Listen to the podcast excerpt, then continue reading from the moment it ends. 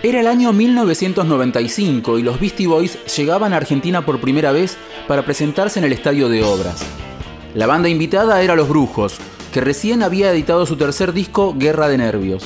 Cuando Los Brujos salieron al escenario de Obras, lo hicieron con su más grande hit, Kanishka.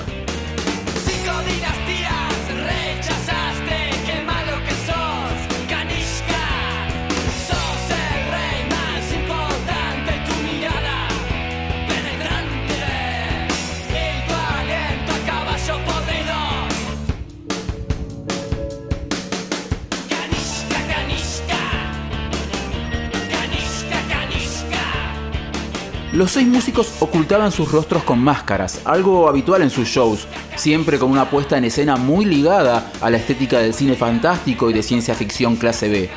Pero sobre el final del tema, otros seis personajes salieron desde atrás del escenario y después de una lucha digna de titanes en el ring, procedieron a desenmascarar a cada uno de los músicos, de la misma manera que sucedía en la película Kiss contra los fantasmas.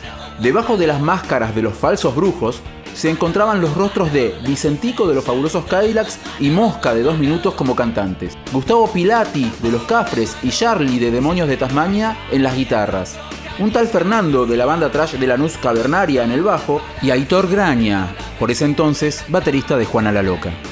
Después de desenmascarar a los falsos brujos, los brujos verdaderos siguieron con el show.